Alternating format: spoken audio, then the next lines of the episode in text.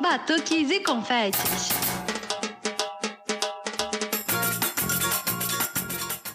Olá, pessoas. Aqui é a Nath Fischer do Batuques e Confetes. Oi, gente. Aqui é a Gabi Moreira e nós chegamos ao nosso episódio número 80, Nath. Eu adoro o número redondinho assim. E você? Octogésimo episódio, Gabriela, por favor.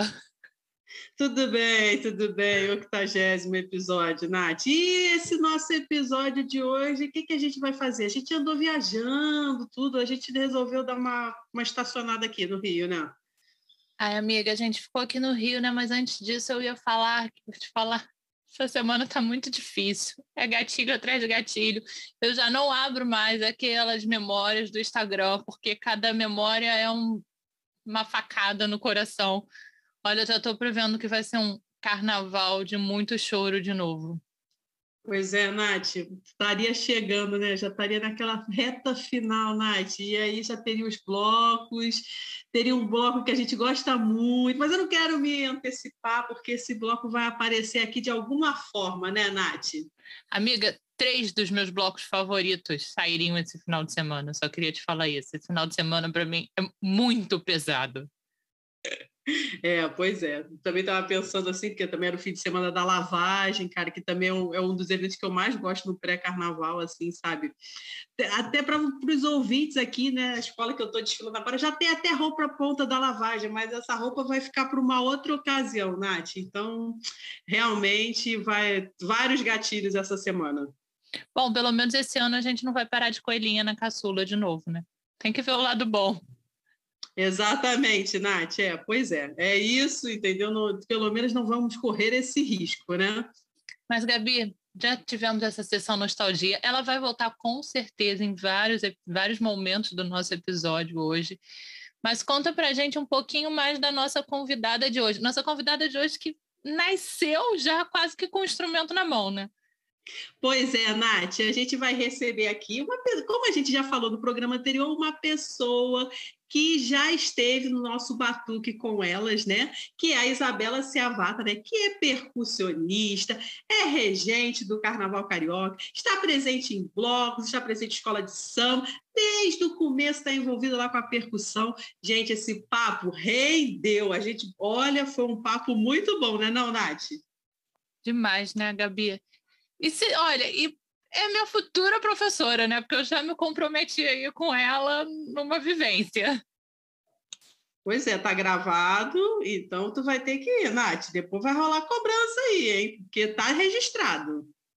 E Gabi, além da Isabela, né, nossa entrevistada de hoje, a gente tem uma presença aqui de uma rainha de bateria hoje, né?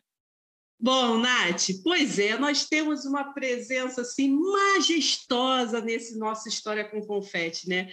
Que é rainha de bateria de um dos nossos blocos queridinhos aqui do Carnaval, né? O Sassá é rainha de bateria do Fogo e Paixão e vai contar sobre a sua trajetória e como que ele virou rainha de bateria. Fala aí, Sassá! História com Confete. É, bom, eu sou fissurado pelo carnaval, sempre fui. É, fico esperando mesmo esse momento do ano, que para mim é o melhor momento da vida. E assim, desde criancinha, lembro dos meus pais me fantasiando, me levando pro para Rio Branco para ver Bafo da Onça, Cacique de Ramos, e eu já achava maravilhoso assim ver as pessoas fantasiadas na rua, brincando umas com as outras, sem nem se conhecer. Enfim, me apaixonei pela festa. E sempre vivi no carnaval de rua do Rio. É, na adolescência, por exemplo, os meus amigos viajavam, iam, sei lá, passar carnaval em outro lugar, ou não gostavam de carnaval, e eu gostava de ficar e ir para os blocos, e muitas vezes sozinho mesmo, é, inclusive é a forma como eu gosto de curtir o carnaval hoje em dia sozinho, quer dizer, um, um ou dois amigos assim, mas eu não gosto de ir com galera, porque, enfim, toda vez que aconteceu de ir com galera, eu acabava saindo de onde eu queria estar, que era no meio da muvuca ali, colado na bateria, sentindo o corpo tremendo com, com um surdo. É... e tá ali no meio da massa, né? E quando você tá com galera, hum, alguém passa mal, alguém quer ir embora, alguém se perdeu, quer comprar cerveja, quer ir ao banheiro, isso acaba tirando, é, me tirando ali da onde eu quero estar. Então hoje em dia eu costumo ir sozinho ou com, com poucos amigos assim. É, eu tenho hoje um grupo de amigos assim de infância que a gente se fala antes de ir para os blocos, é, bem cedinho, e fala: Ó, oh, vou estar no bloco X e no bloco Y, não sei que hora e não sei como, mas estarei lá. E a gente acaba se achando no cheiro mesmo. é, e é bom, a gente se encontra, celebra, chega um momento que, ó, vou ganhar a avenida, e aí saio andando, e a gente sabe que se alguém se perder, depois a gente se encontra, e se eu me perder, deixa. Não procura, não. E, enfim, e eu sempre gostei de estar no bloco como folião. Nunca pensei em atravessar a corda, sabe? Tá ali como batuqueiro, ajudando na produção.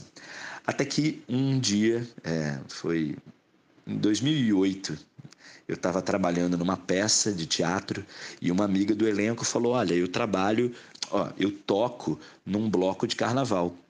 Quer dizer, eu toco na oficina de um bloco de carnaval e lá eles ensinam a tocar de tudo. E eu sempre quis aprender a tocar tamborim. Sempre achei, é, enfim, maravilhoso a possibilidade de tocar aquele instrumento ali. E ela me falou: Olha, vai lá que eles te ensinam a tocar o instrumento que você quiser. Fui e foi a melhor escolha da minha vida. É, não só pela possibilidade de tocar um instrumento que eu gostaria muito de aprender é, e estar no carnaval de uma forma diferente, mas pelas amizades que eu fiz ali. À época eu não tinha consciência disso, é claro, mas hoje eu sei que aquelas relações mudaram a minha vida no melhor sentido. E, bom, a oficina era do Bangala Fumenga e eu fiquei ali durante um tempo, aprendi a tocar o tamborim, aprendi a tocar outros instrumentos, é, fui para outras oficinas também para aprender a tocar outras coisas de outras formas. E até que um dia eu estava no ensaio do tamborim do Banga, é, e no final eu vi umas amigas conversando, assim, muito empolgadas, muito animadas por um ensaio que elas tinham ido no dia anterior.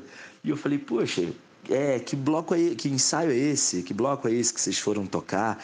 E elas disseram, ah, é um bloco de música brega. Eu falei, pelo amor de Deus, vocês têm que me chamar. Eu sou alucinado por música brega, eu escuto. É, pô, deixa eu entrar nesse bloco. Elas disseram: olha, tá cheio e tem que falar com o presidente. O presidente era um amigo, o Alexandre, com quem eu tinha um prazer muito grande de brigar com ele. E ele também, a gente se implica muito. E aí eu falei: bom, beleza, né? Vou ter que pedir pro Alexandre.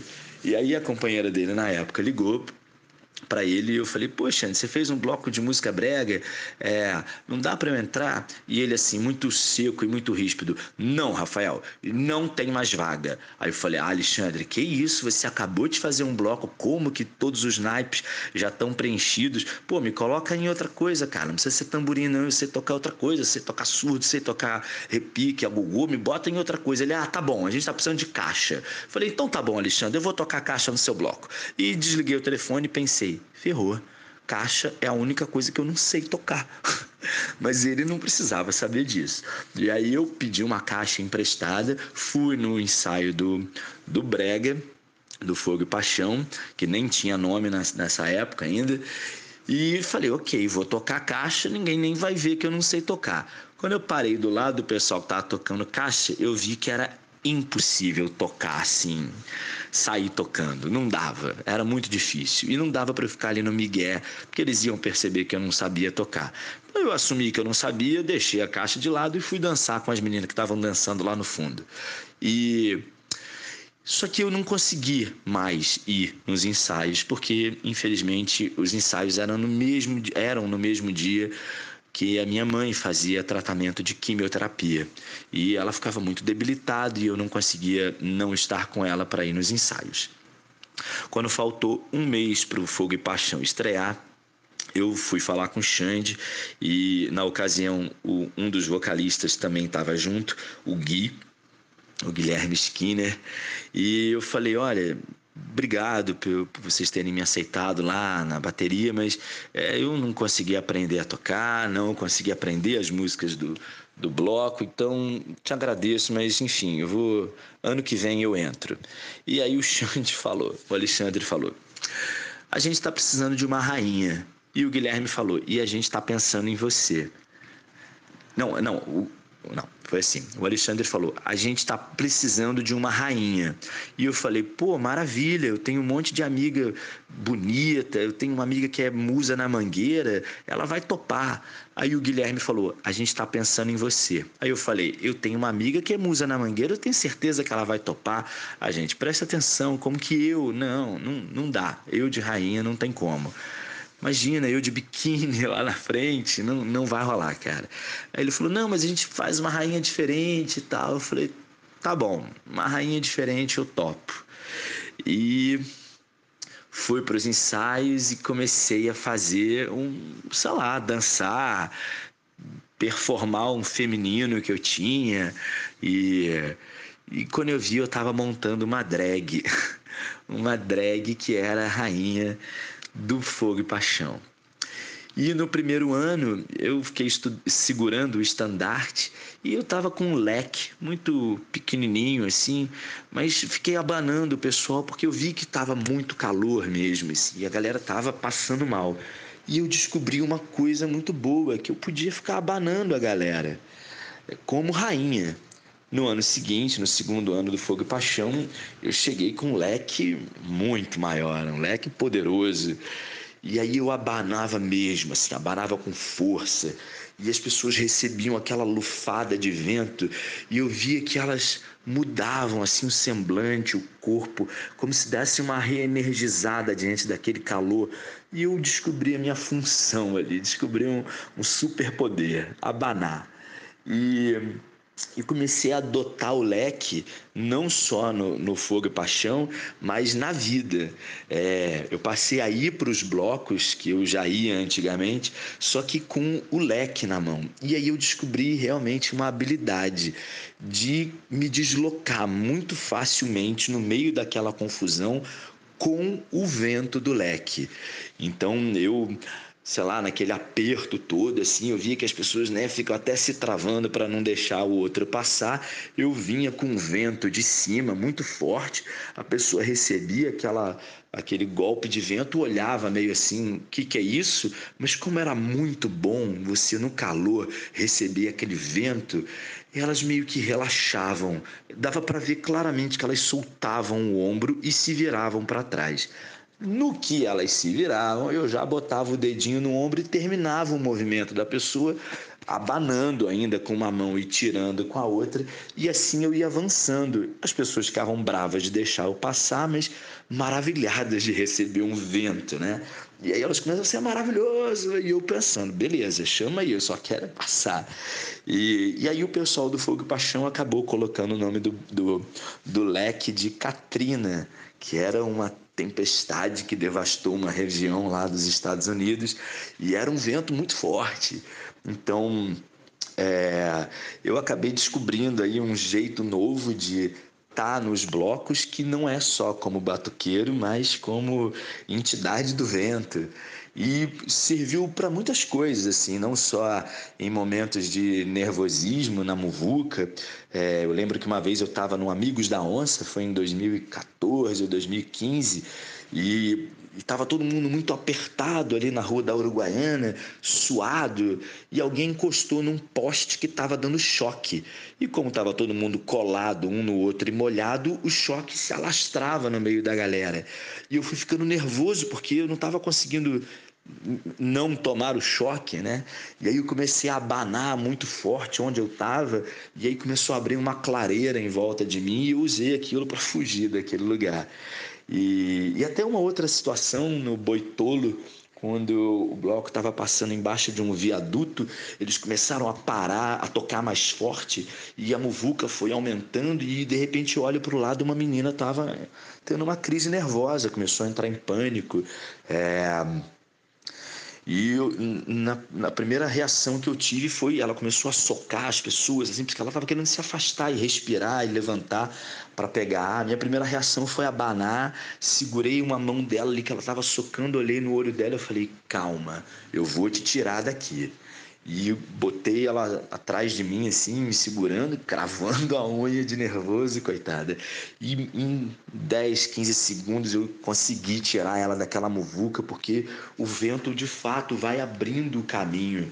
E, e enfim, acabou sendo uma coisa muito útil. E assim eu descobri graças à rainha, uma habilidade do vento. É, graças ao fogo e paixão, eu descobri uma outra forma de estar no carnaval. Graças ao banga, eu aprendi a tocar e poder entrar no, no fogo e paixão e mudar a minha vida. E hoje eu só estou no fogo e paixão, porque eu gosto mais de ser folião do que ser batuqueiro.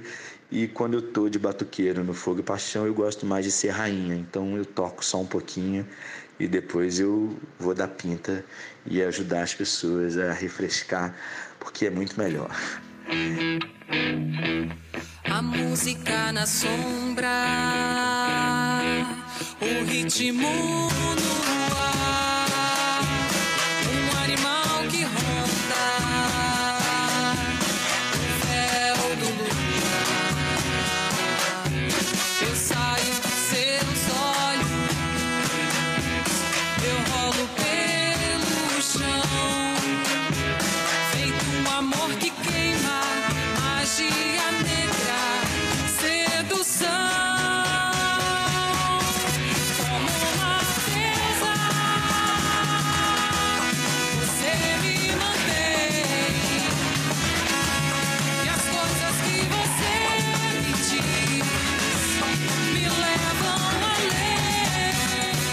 Sassá maravilhoso, uma entidade desse carnaval carioca, né?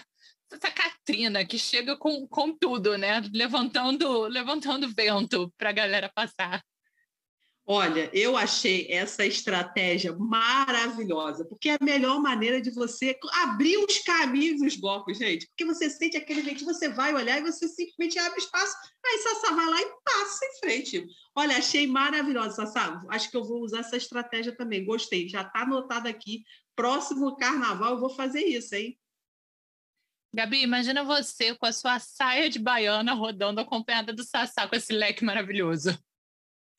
Ó, fica a dica aí, Sassá. Vamos marcar um bloco aí. Eu vou com a saia e você vai com, com o leque que a gente vai abrir os caminhos dos blocos. Aí tá fechado então, hein, Sassá? Bom, Gabi, vocês abrindo os caminhos do bloco, né? E agora a gente abre passagem para a Isabela, nossa convidada de hoje, né? Isabela Ciavata. E aí, Isabela, tudo bem?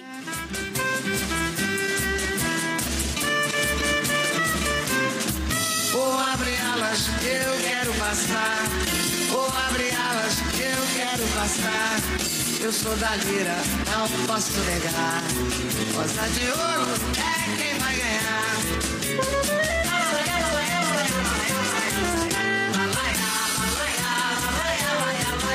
Boa noite, boa noite, Nath, boa noite, Gabi, tudo bom?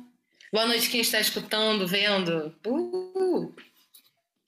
Isso aí, Isabela. A gente sempre começa o nosso podcast assim, indo lá no começo. Quando começou a tua relação com o carnaval? Quando o carnaval entrou na tua vida?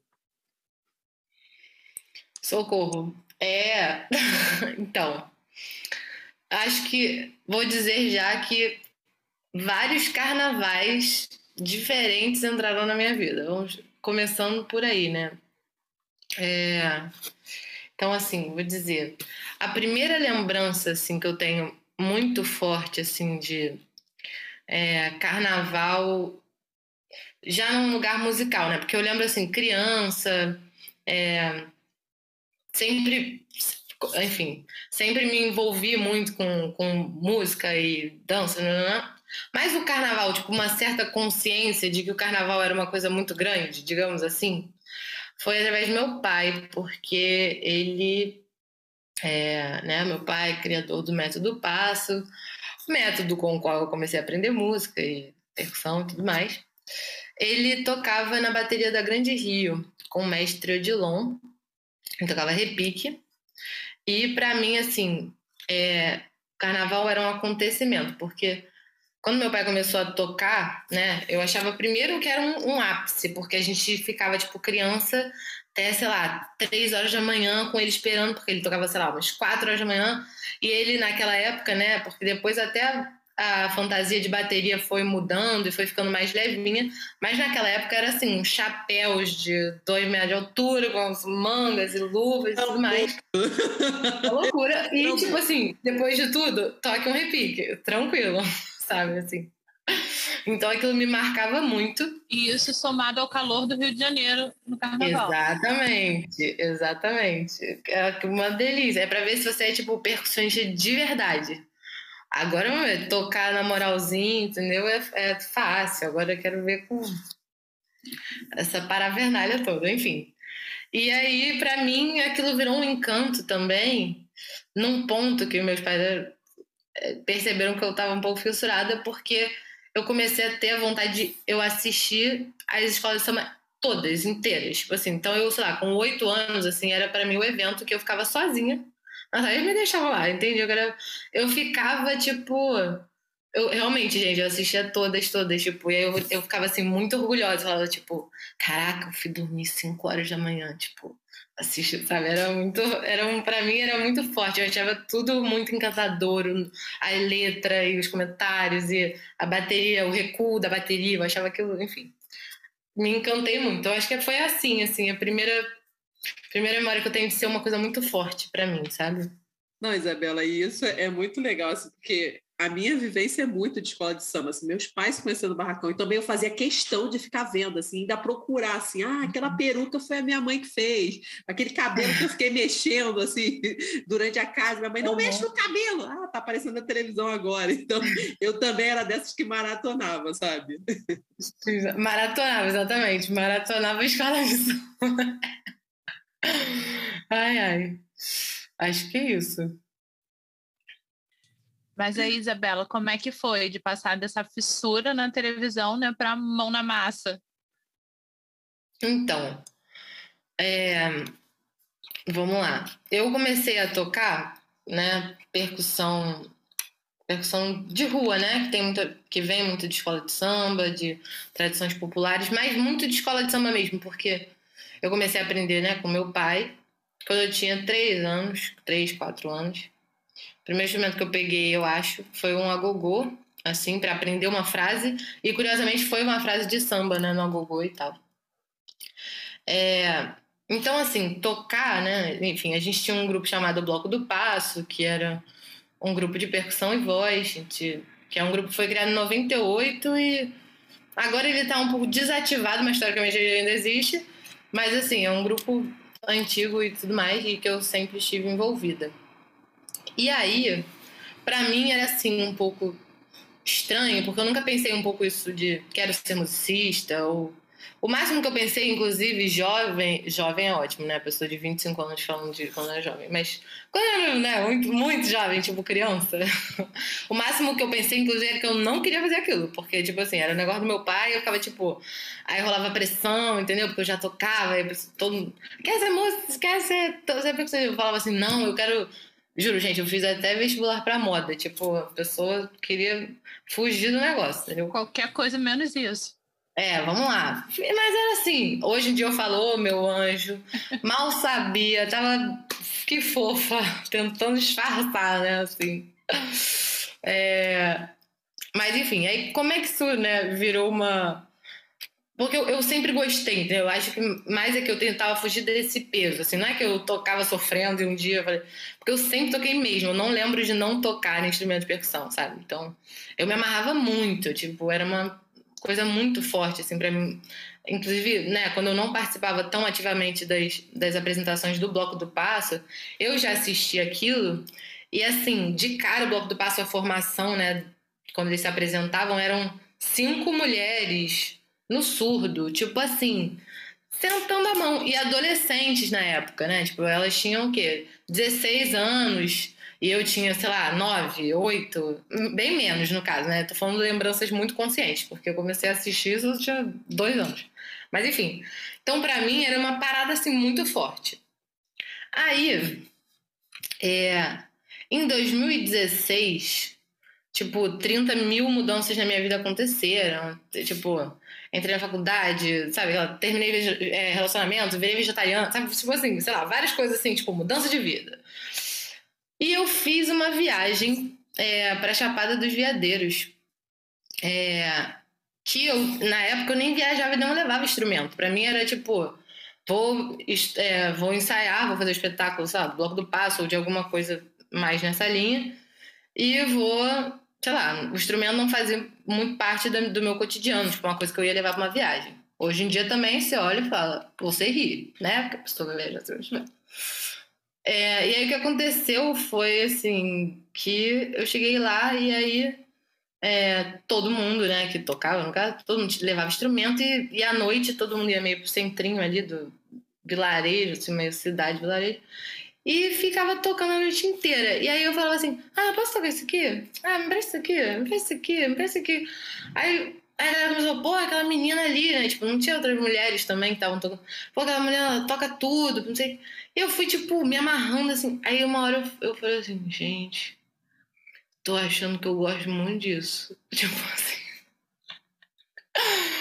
E aí, assim, Revelação, assim, é, não. é, cara, foi, foi total, assim, sabe? Eu acho que foi um ano que eu tava muito criando uma certa independência das coisas, sabe? De gosto. Eu tinha 18 anos, né? 19 anos, 19 anos. E eu tava criando muitas independências. Eu acho que foi importante pra mim ver que eu gostava daquilo por mim, sabe? Foi assim, eu não tinha a menor obrigação, não era no espaço, tava longe pra caramba de toda a minha realidade relacionada à música e eu eu fui muito atrás disso mesmo assim, sabe? E aí isso casou com no mesmo ano quando eu voltei, já conheci uma galera que era da, da arte de rua, do carnaval, e aí eles fizeram assim, tipo, me engoliram e, e aconteceu tudo ao mesmo tempo agora, e aí do nada eu, tipo, sei lá, tava completamente imersa nesse, nesse universo, assim. Foi muito rápido tudo, sabe? É, Não, é- você me muito deu ideia, Isabela, porque eu tô há dois anos com uma viagem marcada para Chapada e toda vez quando a gente vai, explode a pandemia e a gente não vai. Mas acho que esse ano sai, acho que é isso que está faltando para fechar o ciclo. Exatamente.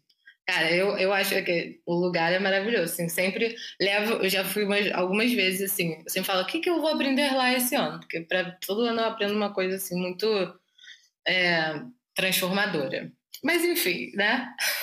Dicas de viagem, tá? Pra galera aí que tá ouvindo, curte a parada, leva um pandeiro, vai se divertir. Mas é isso. Eu ia em 2020, aí estourou. Aí 2021 foi quando bombou de novo, mas esse ano vai. Vai, vai ser, vai rolar. Mas além de estar ali tocando na rua, você tem tua experiência como professora também, né? Teve, teve ligação isso? Tipo, vou começar. Você começou a dar aula antes? Como é que foi? É, então, eu contei desse momento que eu acho que é um momento de encantamento, né? Porque que eu acho que é isso. Tem, para mim, né, na minha história, acaba tendo mais força por, por eu sentir que era uma coisa que era minha, sabe? Que era uma história que eu estava construindo minha dentro da música, com todas as referências do mundo que eu carregava, obviamente, né? Mas, tipo, inclusive, enfim, esse processo de estar um pouco mais distante também, obviamente, fez com que eu visse muito mais a força do que eu tinha de experiência, do que eu tinha vivido, do próprio passo, sabe? É, mas eu contei esse momento de encantamento, mas assim, eu comecei a, a fazer assistência de curso com meu pai, por exemplo. Eu nem lembro direito, assim, eu acho que, sei lá, com 13, 14 anos, assim, eu já ia, já ficava ajudando a galera, assim, eu tenho memória de lá atrás, assim, porque... é, e aí, né, assim, em eh, 2013, tô até boa de lembrar datas. 2013 a gente criou, né, meu pai, Lucas Savata e o Felipe Resnick criaram o bloco da, do Passo na Rua, que acho que a gente até falou no dia do, do encontro né, com a Ana. com a- Falamos, é. é, é. É, E aí lá eu fui mais oficialmente, assim, como assistente. É, eu tinha 16, 17 anos, até era muito. Eu tenho várias histórias engraçadas sobre isso, porque os alunos olhavam para mim, tipo, não reconheciam e me perguntavam se eu estava querendo tirar uma dúvida com eles, sei lá, tipo, falava várias coisas assim. Não, Mas. queridinho, você que vai tirar sua dúvida comigo, não sou eu que vou tirar com você. Imagina, gente. Não, é sério, tenho um amigo que eu fiz lá que foi exatamente essa situação. Qualquer pessoa que a gente encontra, que eu esteja com ele, ele conta essa história. Que, ele, que eu fui ajudar ele e ele ficou tipo, não, você quer, quer ajuda? Não sei o quê. Aí ele fica rindo disso até hoje. Mas, assim, é, eu, eu- esse foi o primeiro momento que eu acho que eu dei uma assistência, assim, mais oficial, eu acho. Mas com certeza eu já tinha feito muito, muita coisa, assim, de verdade. Não foi do nada. assim. É, e aí foi um, um dos momentos que eu, primeira vez que eu assumi, é, e, né, sozinha, assim, por exemplo, aquela situação que eu contei pra vocês, que eles não, né, nem o Felipe e o, e o Lucas, eles dirigiam o projeto e davam a aula e eu fazia assistência. Aí teve um dia que eles não podiam ir e eu que dei a aula, eu que coordenei o ensaio e tudo mais. Então, foi um, acho que o primeiro espaço que eu assumi uma, uma autonomia, assim. É, e, enfim, eu, a gente pode ir entrando, assim, no ambiente aulas, né? Porque é, também é uma coisa muito presente da minha vida desde sempre, porque mesmo que eu não estivesse dando aula, né, quantidade de aula de percussão do passo, né, não só do passo, mas a quantidade de aula de percussão e- do passo que eu já assisti, assim, é uma loucura. Eu falo assim, é muito doido. Eu falo assim, cara, eu quase não fiz aula de percussão na vida, entendeu? Só que eu fiz muita aula. Na verdade, eu fiz aula pra caraca, assim, mas. é, Então, assim, enfim. É isso. Acho que...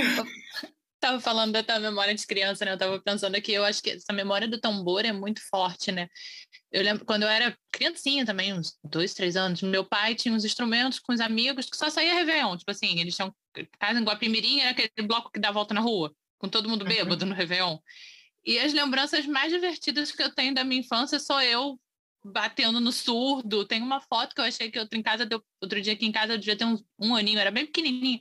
Sei que eu tava com uma caixa que depois eu até toquei no ano que eu tentei tocar, que eu tava, a caixa parecia um surdo, assim, e eu a felizona na, na caixa. É. Isso é muito forte, né? O som mesmo. É, é muito forte, assim. Eu acho que, eu, sei lá, eu acho, né, sempre, pra mim é interessante, assim, tipo, ouvir sobre os encantamentos das pessoas, assim, né? Por exemplo, você ter essa lembrança. Porque é meio estranho, assim, porque eu não tenho muitas lembranças disso não sendo uma coisa que já era muito presente. Então, assim, sabe? É porque pra mim era uma coisa do evento do final do ano, né? Tipo, era É. o que eu achava mais era ficar acordada até meia-noite para poder ir com os adultos dar volta no quarteirão, que nunca conseguia dar a volta no quarteirão no bloco. Sim. Não, mas é incrível, sabe? É isso, tipo. é, E é- eu acho muito maneiro, assim, a quantidade né, de pessoas que eu fui conhecendo ao longo da vida também, que, obviamente, né, tinham histórias. Porque a minha história, na verdade, é, é né, exceções, assim, né? Tipo, na verdade é isso, sou filho de músico, percussionista, que por acaso ainda é um professor de um método de educação de. Então, assim, é uma história. Mas, assim, é, eu acho sempre muito maneiro ver ouvir as histórias de como as pessoas se acabaram entrando nisso, ou acabaram se encantando, tipo, e acabaram, na verdade, reconhecendo, por exemplo, você, sei lá, não sei como é que foi pra você, mas você muito mais tarde perceber, tipo, conscientemente que aquilo já te chamava atenção há muito tempo, não é de agora, né? Não é tipo, tudo bem, sei lá, talvez tenha uma pessoa que ela nunca viu, aí ela chega e tem um momento que desce uma luz do céu, aí o tambor brilha, e ela fala, oh meu Deus, era isso o tempo todo. Mas muitas vezes é sobre a gente ir reconhecendo dicas que já estavam lá, né? Então, é muito maneiro, sabe? Né? Que vai mordendo. É, exatamente, total. Total. É, não, comigo foi assim, eu sempre gostei de percussão, aí tive a minha fase de adolescência de roqueira, né, que não deixa de ter uma percussão também, mas outra É. outra coisa. E aí quando eu comecei a gostar de carnaval e tudo, eu namorei um menino que tinha, que ele era diretor de um bloco, aí eu comecei a ir, né, para ficar lá assistindo. E aí quando eu vi eu já estava tocando, depois virei diretora do bloco também e foi foi É, indo. bom. bom demais, né? Essas pontes, essas pessoas que vão puxando. Tipo, E que, tem, que eu, quem ensinou eles a tocar, né? Eu entrei no ano seguinte, mas quem ensinou eles a tocar foi o Felipe também, que foi o primeiro mestre do, Ah. do bloco, por coincidência. qual era o bloco? Era o Quero Exibir Meu Longa, que saía aqui Ah, na Tijuca. Uhum. Ah, eu já fui. Gente, Sério? sério? Sério, fui, fui. Acho que foi no primeiro ano. Que foi Eu o ano no- do Felipe. Do Felipe É. e do Zé. É, não, a exatamente. gente, eu achava que ninguém ia no Olha, longa gente. fazendo podcast. Eu descobri um monte de gente que já tocou no longa. Não só foi como tocou. É, exatamente. Eu acho que a Ana já tocou, tipo, nesse ano, porque, enfim. Tocou, ela comentou com a gente É. que ela foi de Pocahontas, que ela lembra da fantasia. É, exatamente. Exatamente. Eu lembro também. Eu lembro das fantasias dela. Enfim. Eu toquei com, a Elisa, era a Elisa do, do Sargento, né? Que foi Uhum. mensagem, era ela sozinha, assim, pra todo mundo, galerão. Ela foi, foi É, corajosa de pegar cara. todo mundo. Uhum. Pô, muito maneiro. Muito legal.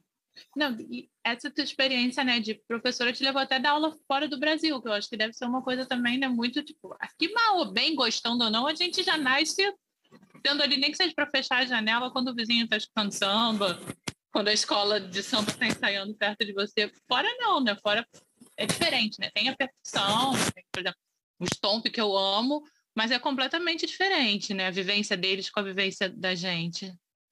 Completamente, assim. É, muito mesmo, muito diferente. Até porque eu acho que, assim, eu não vou, aquela, não vou generalizar, né?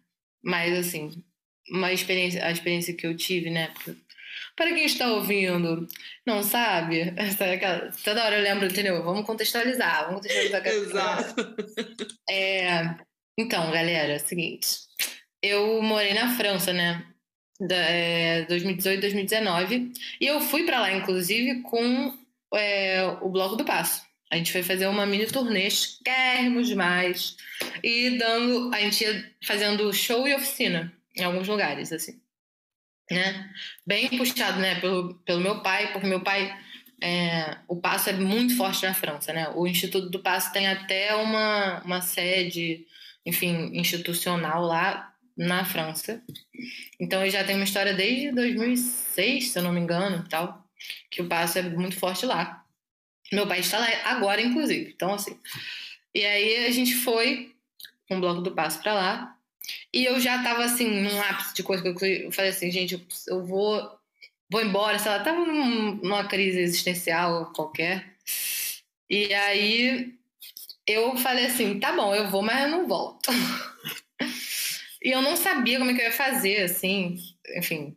Eu até tinha, tipo, já um lugar para ficar, tinha casa de família que mora lá um tempão tudo mais. Mas eu falei, eu não sei como eu vou fazer para me bancar, como é que eu vou viver. Me perguntar o que você vai fazer, eu falei, não sei. Só que aí, um, um dos lugares que o Bloco do Passo se apresentou foi um conservatório é, gigante, muito, muito, isso é muito bizarro, já é um bom um ponto inicial para falar disso que você falou, que é essa diferença de estrutura, né, e tudo mais, é, infraestrutura para arte, de um modo geral, né, para ensino de arte, ainda mais. E aí, enfim, casou que eles estavam precisando e querendo há muito tempo fazer um projeto do passo que fosse a longo, a longo prazo, né? Tipo, um ano letivo e tudo mais. E aí, enfim, eu já também já dava aula. Nessa época eu já dava aula, né? Já tinha criado oficina, já tinha feito outras coisas. E aí eu ainda acho uma loucura, mas me jogaram para fazer esse projeto e, e Assim, deu tudo certo, tá? Vou contando antes, o final feliz. Deu tudo certo, tô aqui, gente, tudo certo, foi lindo. Mas antes do final, no caso, eu.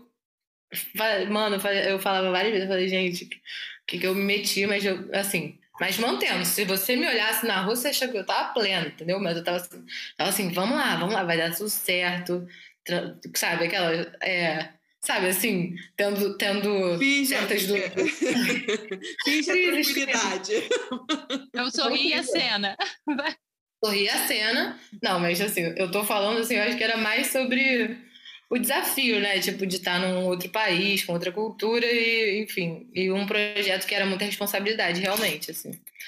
É, então eu tô, vou falar assim muito rapidamente, tipo, é, baseado na minha experiência que eu tive, que foram 300 alunos de 7 a 84 anos, de várias aulas diferentes. Foi muito maneiro. A gente montou dois espetáculos com 150 alunos cada um, assim, foi, foi lindão. E uma coisa que me fez muito refletir lá, assim, que é sobre como que a nossa cultura é construída coletivamente, assim, né? É, assim, muito de base da, da nossa sociedade, assim, né? Principalmente culturas tradicionais, populares e tudo mais. Então, lá, a, a cultura que eu tive contato, que é, né, acho que, que a gente está mais acostumado a ouvir e saber, é muito institucional, é dos conservatórios, né? E ela é passada de uma maneira muito institucional também e, e hierárquica também, né? Muitas vezes. E é, quando a gente pensa lá em samba, maracatu, né? São manifestações que já foram proibidas por lei. Então, assim, como que isso se mantém vivo, né? Como é que isso é, isso depende de muita gente, né? Principalmente de muita gente se sentindo parte daquilo, né? Porque se você se fosse para cuidar de algo que acham que é uma pessoa que detém aquele saber ou, né? E aí para quê? Não, é, é porque é uma comunidade toda que cuida para aquilo, para que aquilo continue é, passando de geração em geração e se mantenha é, sempre vivo, assim. Então, isso é, um, isso é uma coisa que eu senti muita diferença e que me fez. Caraca, eu lembro. Gente, eu nunca amei tanto o Brasil. quando, quando eu tava lá, eu assim: gente, a gente é muito rico, é uma loucura. É uma loucura, assim. Gente, é uma loucura, de verdade. Eu vou falar 30 vezes, mas assim. De verdade, cara. Porque é, uma, é muita riqueza, é muita multiplicidade, sabe? E é uma história muito forte de resistência demais, assim, demais, demais. É querer muito que aquilo se mantenha vivo, sabe? Então, é, essa foi a, a, acho que a principal diferença foi um pouco, inclusive, desconstruir com eles o lugar que eu tinha, né? É, vamos construir junto o que significa pra gente esse espetáculo, né? É, os alunos estavam muito acostumados é, em vários momentos é, principalmente até as crianças, né, a ter um lugar muito mais hierárquico e que elas estavam muito acostumadas a receber ordem do, do que, de como executar a cultura, sabe, assim, e não construir alguma coisa, né? Então esse processo foi muito, muito doido, assim, muito incrível e transformador, assim, para mim com certeza, sabe? Não, Isabela, que você falou, né, de dar aula para diversas faixas etárias, assim, isso, isso é realmente um desafio, assim, eu como sou professor de matemática, não é nada a ver com a percussão, mas eu também já dei aula para crianças novinhas, assim, que tanto que eu falei, ah, eu nunca dei aula, uma amiga minha, né, tem um filho, na época, eu não lembro a idade, acho que estava com seis ou sete, eu falei, cara, eu nunca dei aula para gente tão nova, e assim, é você falar a língua daquele aluno, entender o que ele quer, e assim, é, é todo um vocabulário para cada, cada, cada idade, tudo, né, e é, é muito, e você aprende muito, cara, é, é, a gente, o professor fala muito isso, mas a gente aprende muito com o aluno, essa troca é o melhor, assim, sabe? Muito absurdo. É absurdo. Eu me divertia, gente, vocês não têm noção. Porque em algum momento também eles decidiram. Porque tudo bem, faz isso. Eles decidiram que era divertida. Aí eu falei assim: vambora, entendeu? Eu, eu, sei lá, virou um espaço de liberdade, assim, que era, cara, era maravilhoso. Com as crianças, assim, e com os, os é, idosos, né? A terceira idade. A gente, nossa, se esbaldava. Era maravilhoso, sabe? Muito bom, muito bom, muito bom. Era incrível. Essa parte da troca, sabe? De, de sentir a vontade, assim. Não, Isabelle, nessa coisa de diferentes públicos, né? Você fez ano passado a vivência das mulheres no carnaval e esse, esse ano vai fazer de novo, né? Inclusive, já te falei, estou na lista aí para fazer. Como Vamos é lá. que foi essa ideia? Então, é muito legal você falar disso. É bom. Eu tô adorando isso aqui, que a gente vai lembrando de várias coisas. É maravilhoso. é, então, surgiu por quê? Porque é, a gente estava falando da França. Até antes de eu ir para a França, é, eu não lembro exatamente como. Eu acho que assim, várias mulheres me perguntavam se eu dava aula, né? E tudo mais, vendo tocar nos lugares. E aí, falei, gente, tem uma galerinha aí que tá querendo aprender, né? E, e assim, eu sempre, né, desde que eu entrei nesse meio do carnaval de rua também, sempre pensava muito essa ausência de presença feminina, né? Assim, principalmente se sentindo é, de igual para igual, sabe? Sentindo que estava merecendo aquele espaço, assim. É, eu decidi, assim, ver qual é. Eu, eu lembro, era época Facebook, assim, eu escrevi, gente, tô pensando em fazer uma oficina para mulheres livre, vai, é, na Praça Paris e tudo mais. Escrevi para ver como é que ia ser a resposta. Mas, assim, já decidido o que eu ia fazer, já tinha umas pessoas que estavam mais certas. E aí, sei lá, teve tipo no Facebook, sei lá, teve uns 300 comentários, assim. Aí criei grupo do WhatsApp, tinha tipo mais de 100 mulheres no grupo do WhatsApp. tipo assim, a gente foi fazendo. E aí eu comecei essa oficina lá na Praça Paris. Foi a primeira oficina para mulheres que eu dei, né? E aí é, foi super maneiro, mas eu fui embora para a França uns meses depois e não consegui dar continuidade. E aí é isso, assim, é, pandemia, é, sem, sem perspectiva nenhuma de carnaval, e acho que também várias discussões, inclusive, sobre o carnaval, sobre o que, que era o carnaval, estavam é, borbulhando. E aí eu lembrei um pouco disso e, e pensando nessa vontade, assim, de ajudar né, a, construir algum um carnaval um pouquinho mais é, né, diverso, assim, é, mais acolhedor, inclusive, e que a gente né, pudesse. É, para mim é muito sobre isso, sobre a gente se sentir segura. É, e claro também, né, assim, enfim, importante dizer isso, né? A gente artistas independentes, guigueiros, é, freelancer, entendeu? É músico freelancer. A gente, cara, pandemia a gente foi inventando, né? Então comecei a dar muita aula online. E, e aí até esse processo da oficina das mulheres foi super legal, porque eu tenho aluna até hoje que é dessa oficina, né? Essa oficina foi faz um ano. E aí continuaram comigo e a gente está tá aí no processo. É, e aí foi, foi assim, essa a, a, oficina, né, falando mais um pouquinho dela, assim, foi muito baseada completamente assim, né, no passo, é, por, pelo que até a gente conversou no, no encontro com a Ana, por conta de, dos pilares do passo serem autonomia e inclusão, que eu acho que é tipo, exatamente a base total a ver com o assunto do que era a vivência e o curso, enfim.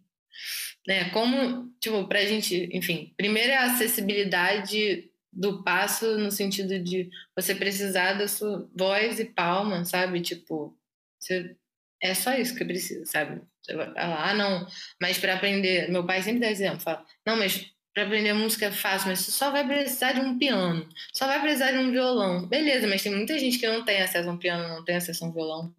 E aí você vai deixar de fazer música porque você não tem um violão? Nem que seja um agogô, você pode não ter um agogô, você vai deixar de fazer música, vai deixar de aprender música. Então, desculpa, faz que nem eu, que tenho um violão ali parado desde a adolescência e ele nunca saiu da parede.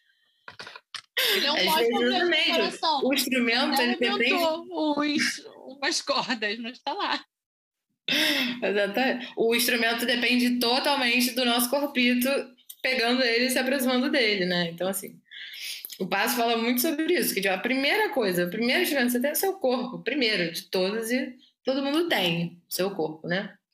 E, e adaptações podem ser feitas, né, para diferentes corpos e diferentes possibilidades, mas é, a gente só precisa disso, né? E, e enfim, inclusão, né? É, autonomia e autonomia, né? Falei da inclusão, autonomia, né? Que é para que você faça música, você faça música, né? Você depende de saber o que você está fazendo, né? Você construir essa autonomia, senão você fica, às vezes, é, eu sei fazer música em determinado espaço, com determinadas pessoas, me dizendo determinadas coisas, né? De determinado jeito, sabe? Acaba ficando muito específico.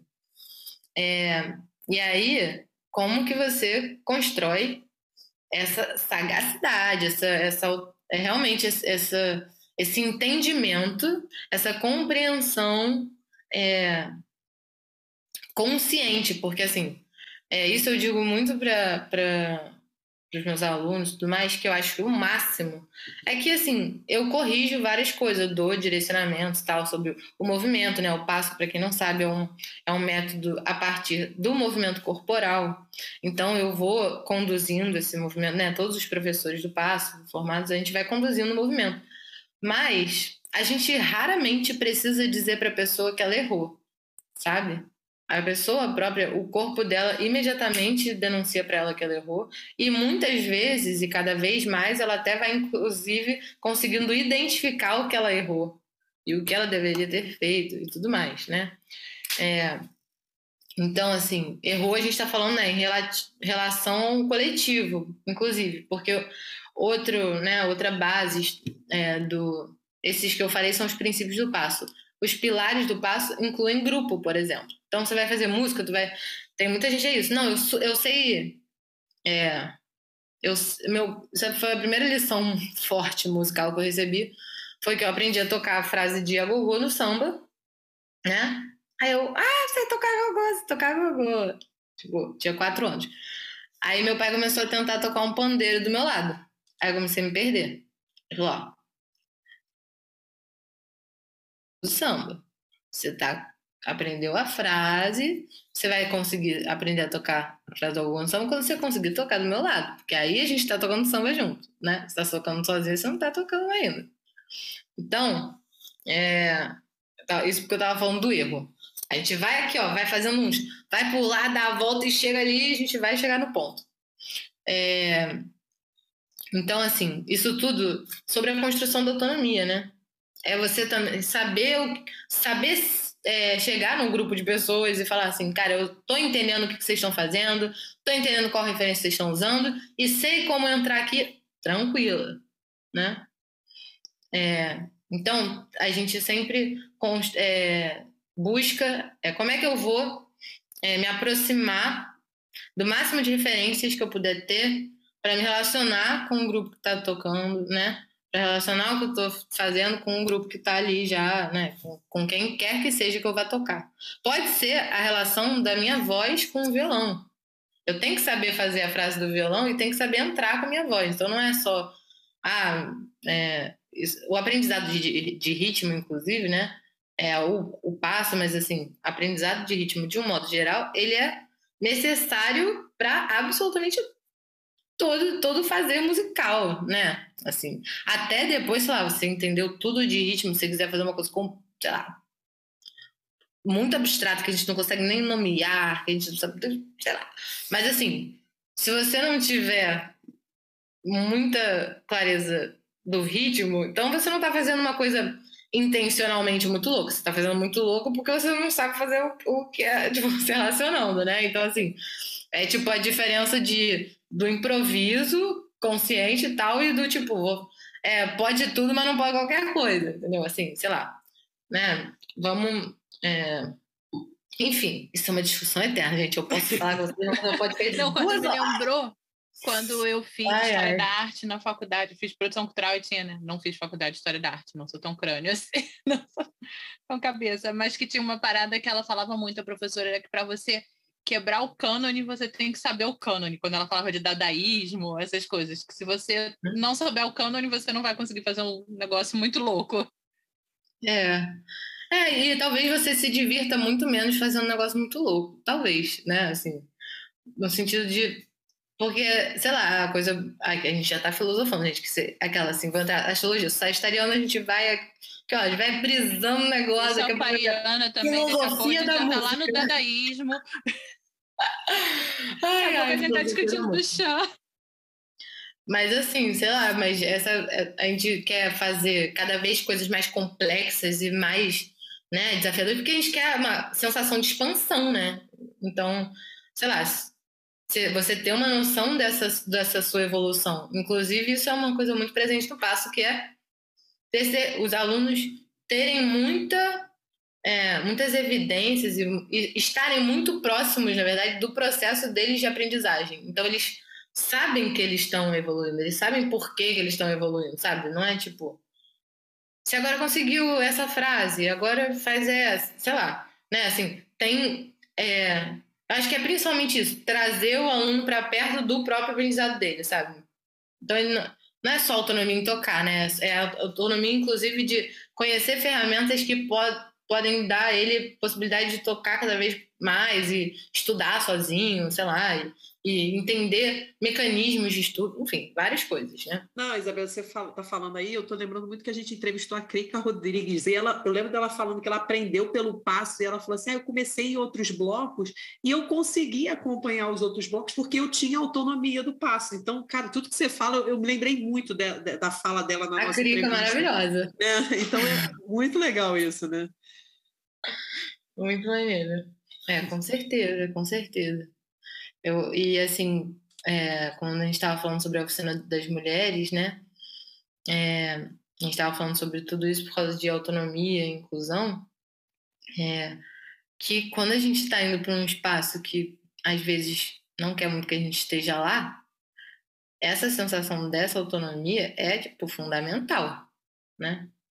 Então é um pouco o que a gente estava falando também, é, é Chaya, né? Com a Chaya, quando a gente estava aqui, é, que é sobre a gente deseja muito, pode falar palavrão, óbvio, né? Nesse podcast. A gente deseja completamente ligar o foda-se para os boys que quer falar qualquer coisa, mas o processo de conseguir falar foda-se também não é muito simples. Então, assim. É, não é moleza, não. gente- exatamente. E quanto mais segura a gente se sente, mais fácil também falar, ô meu anjo, tá bom, obrigada, hein? Gratilite, gratiluz pela sua opinião, mas aqui seguirei, sabe? Tipo. Mas assim, é um, é um processo, assim. Pra mim, que já tocava, sei lá, trocentos anos, caraca, eu ainda. Eu, outro dia, tipo, eu vou dar até esse exemplo, assim. Semana passada, fui numa roda de samba e tal. E aí eu sofri, tá, né, da percussão, não consigo muito ficar parada, fico batendo uma palma, alguma coisa eu tô fazendo. Tipo assim, não tô tocando, mas tô batendo palma, tô, sei lá, estalando, não sei, invento um negócio. E aí eu tava do lado de um cara que tava tocando, é, sei lá, tava tocando surdo, tamborim. E aí começaram a tocar um Rio da Mangueira. E, e aí ele, é, ele olhou pra mim, tipo, eu tava cantando bastante sambas e tal. Para quem, pra, para, o- para os ouvintes, eu toco caixa na mangueira, né? Eu sou, sou da bateria da mangueira, toco caixa. E aí ele, tá- ele falou, ah, cantando, não sei o que. Eu falei, é, pois é, pô, eu toco, sou percussionista, toco caixa na mangueira. Aí ele virou, ah, é? Qual é a levada? Virou assim pra mim, falou isso. E aí eu, tipo assim, isso eu tô falando muito pra te mostrar como é difícil, sabe? Eu fui e fiz a levada. Depois eu fiquei assim, gente, pra que que eu fiz a levada? Tipo assim, mano, sabe? A gente não tem que dar essa moral. E é óbvio, sabe? Tô falando assim, porque isso é uma situação, mas eu já passei por outras trocentas que eu não caí e outras que eu caí. Mas assim, é um trabalho a gente se fortalecer, né? Pra entender muito pra quem que a gente quer responder qualquer tipo de coisa. Tipo assim, ah, eu tenho que provar pra você alguma coisa que eu mereço estar aqui, sabe? É, é um processo, né? E eu acho que é, reforçando quão mais a gente está segura, sabe? Sabendo do nosso, fazendo o nosso, tranquilona. Mas a gente vai, tipo, fluindo entre essas doideiras aí dos boy, entendeu? A gente vai lá. Ou, é, sabe, não absorve. Não, Isabela, e é, não, e é isso que a gente, nas, em todas as lives a gente falou muito isso, né? Precisa de, a gente precisa fazer um teste, assim, um teste, tipo assim, ah, prova aí para mim, por que, que você toca assim, entendeu? Eu lembro muito na última live que a gente fez do, do projeto, né, do Batuque com Elas, a Lu Ribeiro, lá do, do Monobloco, falando, né, que ela começou a dar aula num projeto social, tudo, e aí ela comentou que chegou eu só não lembro onde é que foi, eu acho que foi no Cantagalo, uma coisa assim, e aí chegou lá o menino assim, ah, você vai dar aula? Ah, toca aí, mas toca rápido, toca alto, toca baixo, toca assim, toca assim. E, nossa, gente, como que a gente, né, assim, você, o comentário de vocês, mas a gente pode levar Gabi. E criancinha, né? Não era nem o adulto, que a gente vê que aquilo já está enraizado neles. Isso, é. Não, com certeza. Eu, E já, aí? eu dei aula num, num projeto social é, em Petrópolis. E é isso. Aí no primeiro dia a gente estava decidindo que, quem ia começar em qual instrumento e tal. Aí um dos alunos falou assim: é, uma, uma aluna falou, ah, eu vou tocar caixa. Aí, aí um, um garoto ele falou isso: falou, não, mas caixa é instrumento de, não é instrumento de mim, é instrumento de, de garoto. Não sei o quê. Aí a gente, opa, opa, opa, não, não, não. Vamos cá, vem cá, vamos bater um papo. E a gente teve um papo com a turma, assim, inclusive, né? Tipo, instrumento, pelo amor de Deus, né? Instrumento ter gênero não vai dar. É, enfim, a gente falou um pouco sobre isso, falou, né, elaborou esse assunto, mas é, tá, muito, tá muito forte, assim, acho que por isso tão, tão importante é, a gente buscando essas referências, né, de mulheres que, que vão abrindo esses caminhos. Outro dia eu estava até, eu estou fazendo um curso de mentoria, assim, do E Futuro, que é para mulheres no, no mercado da música e tudo mais. E aí chama Asa, super legal, inclusive que para quem fizer sentido, fica ligada, porque, sei lá, ano que vem abre de novo e é maravilhoso, enfim. E, e aí, eu estava assistindo uma aula que eram, que eram 12 mulheres pioneiras, assim, sabe? E, cara, tipo assim, eu fiquei muito chocada, porque a gente já sabe que elas são incríveis, né? Mas aí a gente fala acho que é muito que a Tia tava falando sobre quanta gente teve que, que ir abrindo caminho, né? E aí Pensando na Chiquinha Gonzaga, por exemplo, em 1885, ela, tipo, largou o marido lá, não sei o quê, e começou a viver de música. Em 1885, a mulher, sabe? Tudo bem, a Chiquinha Gonzaga, que é uma semideusa, mas, assim, tipo assim, somos nossas da atualidade, vamos lá, sabe? Tipo, vamos construindo aos pouquinhos. Tipo assim, quem sabe a gente chega um pouquinho ali no pezinho dela, sabe? Mas ela, pô, imagina essa mulher que, não era assim uma afronta, né? Tipo, quantas pessoas não... Ela é compositora, sabe, da primeira marchinha com letra do Brasil, do Abre Alas, sabe? É dela. Então, é, muitas, né? Que, Dona Ivone Lara, que abriu milhões de caminhos e primeira mulher, né? Uma ala de compositores de uma escola de samba né, que tinha, imagina, as composições escondidas, né, que era do primo dela, porque não podia. Então, é... Não, desculpa, Isabela. É muito antiga. Imagina. Outro dia com o Leonardo Bruno, eu estou até lendo o livro dele, que ele fez aquele livro das mulheres no samba, né? São as rainhas do. Gabi sabe, eu sou péssima com nomes. Canto de rainhas, é com a. Isso é porque eu estou lendo um livro, eu esqueço o nome. Mas fui eu que é dei de presente, bom. então eu que guardei o nome. Mas aí ele estava comentando com a gente que eu não tinha ideia, assim, que a gente tem uma ideia que a Dona Ivone Lara começou a assim, é, assinar e é, saber quem era a Dona Ivone Lara depois que ela aposentou, né? E na verdade não é isso, é depois que ela ficou viúva. E a gente é. ficou com essa ilusão que era depois que ela tinha aposentado.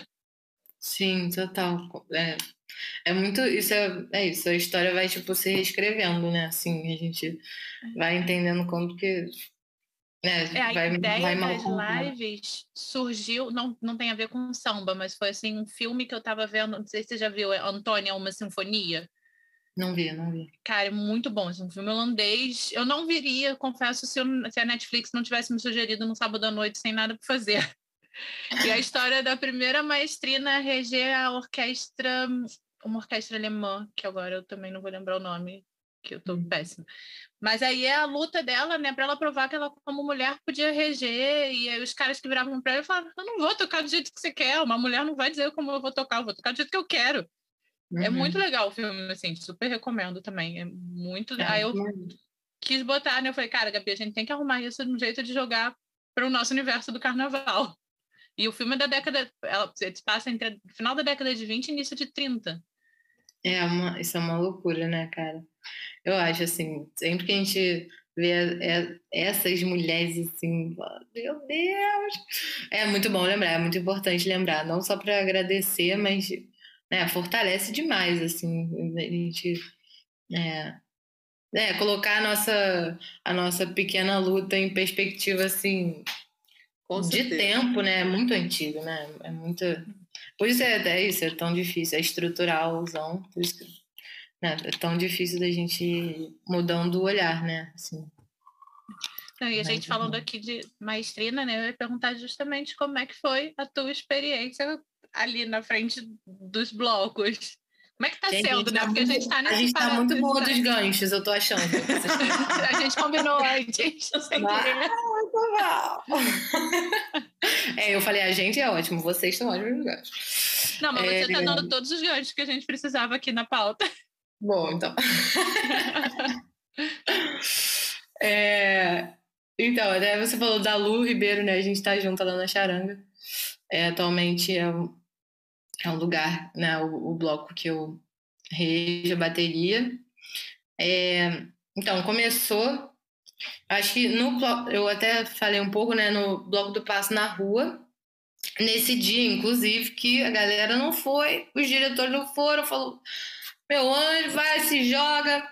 Aí, enfim, eu, eu sei lá, eu também tenho isso, tipo, é, é a opção que tem, vambora, sabe? Tipo, então eu me entreguei aquilo. E eu acho que, assim, é, a regência, sempre, eu, eu tava até falando, né, sobre como começa, e, e é o bichinho que vai mordendo, né? A gente tava falando disso. E, e é- eu acho que uma coisa, primeira é isso, eu sempre tive muita essa atenção ao todo, né? De, de mesmo assim, eu acho que talvez uma escola muito grande para mim foi o Bloco do Passo, porque eu só comecei a integrar mesmo é, o grupo quando eu tinha 13, 14 anos.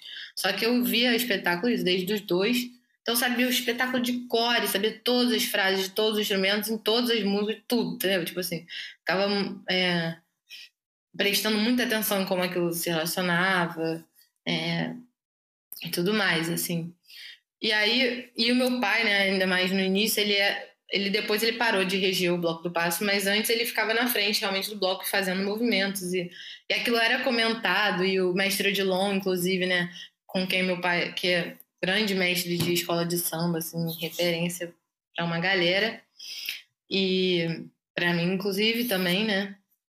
É, e ele, eu lembro deles trocando muito sobre isso, sobre essa regência, e o Odilon falando, brincando com meu pai, meu pai fazia, sei lá, tal gesto, e eles conversando, né, sobre maneiras de reger, então era uma coisa familiar, assim, e, e aí é, eu acabei regendo mais, né, como eu disse, eu fui para Chapada, é, e aí rolou esse, essa catarse, é, ah, eu quero, eu gosto disso. Aí voltei para o Rio de Janeiro.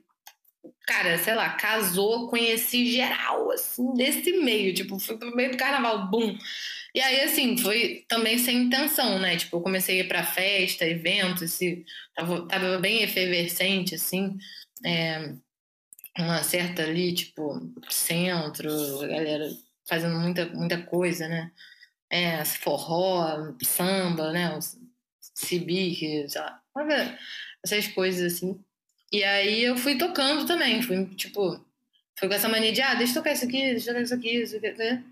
Até que, é importante falar dessa pessoa aqui, até que eu conheci Thales Brown, que é tipo uma- figura na minha vida, que é essa criatura, tipo, avião passando pra dar um. Sonoplastia do podcast. Vocês gostaram, gente? Eu contratei. Daqui a É. pouco passa o trem aqui também, aí vários meios de transporte. Continua, Bela, desculpa. Imagina, é uma. Enfim, mas o Thales é tipo uma figura, né? Eu lembro muito do dia que eu conheci, assim, que a gente conheceu, tipo, através de um, um amigo, assim. E aí ele, não, você quer Isabela, você quer o Thales, o quê, tipo assim, sei lá. E aí, sei lá, comecei a tocar com ele e ele me abraçou muito, assim, foi tipo.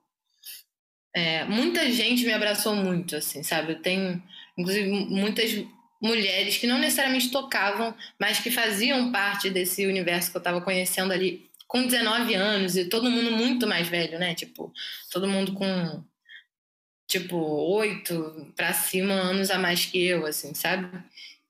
Então eu também tava é, eu até acho que eu poderia ter tateado um pouco mais, eu não tateei tanto, eu fui mesmo, entendeu?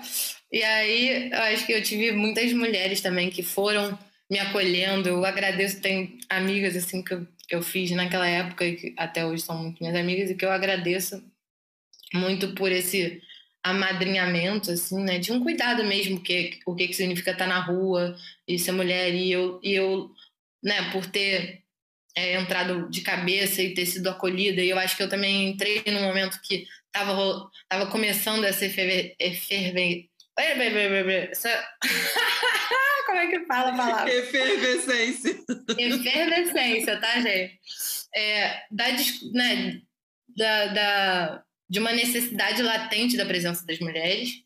E eu cheguei, tipo, nova e tocando vários instrumentos, e acho que aquilo chamou muita atenção de, um, de, um, de uma ceninha ali do carnaval, né? É, então, eu também fiquei muito, é, muito exposta ali, assim, em vários momentos, e foi muito importante esse acolhimento das mulheres, sabe? De, de eu conseguir me sentir segura, assim, naquele espaço, naquele, naqueles ambientes. E aí o Thales, assim, foi... é, começou um pouco natural, eu acho que começou bem natural, assim, de cortejos que ele puxava, porque ele puxava também blocos que não eram oficiais, tudo mais. E aí eu comecei a, tipo, dar uns direcionamentos pra galera que tava tocando. Ah, não, mas aqui para, não sei o quê. Ali, toca assim, direcionar um pouco as frases. Aí a gente fez é, um dos primeiros cortejos que a gente chamou de, de Charanga Talismã. Eu posso estar errada na cronologia, mas eu acredito que eu tô certo. Que eu acho que foi um, o primeiro, assim, que eu regi mais oficialmente, num bloco que não é oficial. É, e aí, enfim, daí, sei lá, eu acho que as pessoas também começaram a, me ver nesse lugar de regente, e aí eu fui mais chamada para isso, né? Na época eu também, perto, assim, eu, eu dei aula no Estratégia, né? Na época que a Ana, outro avião, Não, então, você falou, né? Eu até ia perguntar isso, né? Que a Ana comentou isso, né? Que é quando a Ana foi para lá para Pernambuco, ela acabou chamando você, né? Essa coisa de uma mulher puxar a outra, né? Porque é um meio muito A Ana masculino. largou os né? mosquitos dela. Eu não consigo não fazer essa. Aquela, ela foi estudar biologia marinha, na verdade, o maracatu. Enfim, é porque ela estudava os mos- mosquitos aqui, na verdade. muito boa essa história. Ela contando, ela, quando ela falou, aí teve um congresso de biologia marinha, eu falei, é uma grande oportunidade, meu orientador não entendeu. É muito bom, muito bom, cara. Maravilhoso. Eu conheci, total. Conheci a Ana, ela estudava, ela é Aedes aegypti, não sei o quê. Caraca, que loucura. Não, isso é muito maneiro, assim, que a Ana, tipo, eu e a Ana, a gente é, se conheceu, sabe, na, na rua ali, numa época que eu também toquei no Pimenta, né? Tipo, tava ali. É, que eu tocava com todo mundo que dava aula lá, e aí eu fui lá tocar também. E a Ana era aluna, a gente se conheceu. E a gente sempre, né, trocou muito e se puxou muito. A gente consegue conversar em muitos lugares. E uma coisa engraçada que a gente ficou rindo, que era, e, tipo, rindo e chorando ao mesmo tempo, que foi uma época exatamente, que ela ia morar em Recife, aí eu tava aqui, ela voltou, eu fui pra França. Aí você quer, tipo assim, a gente ficou, alguma coisa da vida aconteceu que uns três anos eu e ela, a gente ficou meio se perdendo uma da outra. E nessa eu dei, dei aula no estratégia, né, lá para ela, assim. É, né, no- né, substituindo ali durante um, um período. E aí também regi lá, né? Uma, tinham duas músicas que a gente fazia, que, se não me engano, era Maria da Vila Matilde, né? Que era Cadê meu celular? Eu vou ligar para onde tudo é. É, e a outra agora eu não lembro qual era. E aí até o Léo Santos, né, que era diretor da estratégia, ele chamou a Julinha Ribeiro e a Silvia, do Samba Que Elas Querem, né, que tocavam comigo também, na época, para cantar a música, e eu regi, né? Então também foi uma outra experiência. E aí a gente criou a charanga, assim, que eu acho que, foi, que é o meu xodó, é, que tá aí, tá aí vivo, mesmo com a pandemia, que é uma loucura manter um coletivo no meio de uma pandemia. Cada hora um tá dando defeito, aí a gente fala, vamos fazer isso, aí daqui a pouco, semana que vem, é é isso, tipo, desafiador, porque coletivo já é desafiador na vida normal, né? Porque é isso, de da gente conseguir ter uma confluência ali de opiniões e tudo mais. Mas a pandemia, eu acho que todos os coletivos né, de carnaval passaram de bas- bastante dificuldade assim para conseguir se alinhar e manter fora financeiramente, né, mas também a energia de manter uma coisa quando não está acontecendo nada, quando a gente não tem perspectiva, né, quando a gente não tem apoio, enfim. Mas e aí eu comecei a reger a charanga E aí, cara, é uma expansão, assim, é, muito maravilhosa. Eu amo, né? Eu, eu danço também, então, assim, acho que a regência tem muito, muito corpo envolvido. Então, aquilo me encantou muito também, assim. É, e eu acho também um lugar que, que é muito diferente de professor, né, ou professora, é, que eu acho que é o que a Ana falou também, sobre a gente ser uma função dentro da bateria, né? Eu vejo muito uma organização, uma comunicação que a gente faz, mas tem um lugar que é um pouco tipo de conduzir e, é, e é, ajudando, né? Todo mundo se sentir confortável, todo mundo se sentir parte, desde uma coisa muito é, muito objetiva, tipo formação de bateria, onde, como é que a gente organiza, onde é que fica a caixa, onde é que fica... Até isso, ou mesmo, sei lá, quanto que você está regendo e você está olhando e você está entendendo que está todo mundo com você, e aí a pessoa errou e fala, querida, tá tudo certo, vamos embora, não é para, sabe? Então, é uma função que me encanta muito, porque também me deixa muito em contato com todo mundo, assim, ali que está tocando, sabe? E, e sentir que, que a galera te dá segurança e você dá segurança, sabe? É, é tipo, a gente tá ali se, se sustentando, sabe? Um ao outro, assim. Então, é muito encantador. E eu acho que também foi uma função muito importante para mim, como é, entendendo personalidade até, assim. É, eu acho que nesse movimento de chegar muito nova nesse espaço, acho que numa proteção eu me tornei em muitos momentos muito defensiva, assim. E na regência isso também se mostrava, né? De ser mais, de ser mais dura ou tipo ser mais, sei lá, mais ríspida em alguns momentos, sabe? E achando como como um meio de me afirmar, sabe? E aí foi até a França foi super importante para isso, apesar de ter ficado com frio lá.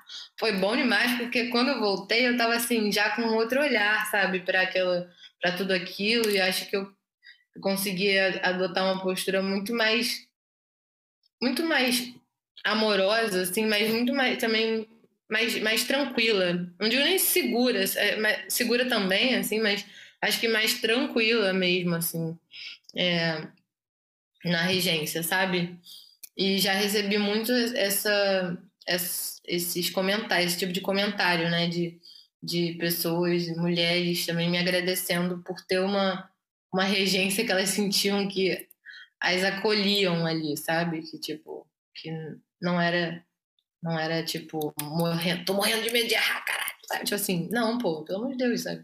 Tipo, tudo bem, então tamo, tamo junto, enfim. Então acho que é, é uma eu adoro. adoro reger. Adoro reger. Manda job de reger. Pode, adoro reger. Não, isso é o máximo, Isabela. Mas a gente até falou assim, acabou não eu não acabei não perguntando, né? Porque já te falei, né? Que eu gosto de, sou da escola de samba, tudo.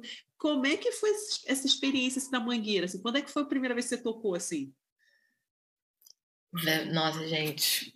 Então, é, a primeira vez que eu toquei mesmo assim, na escola de samba foi com o Império Serrano, até, porque eu fui junto com a Ana, que ela entrou no Império Serrano, ela estava na escolinha, aí, entra, aí entrou pra bateria, aí eu fui também, aí o mestre Gilmar, eu vou acertar o nome, mas tem Gilmar, ele, eu sou péssima com o nome, gente, e para mim, enfim, não vou entrar nisso.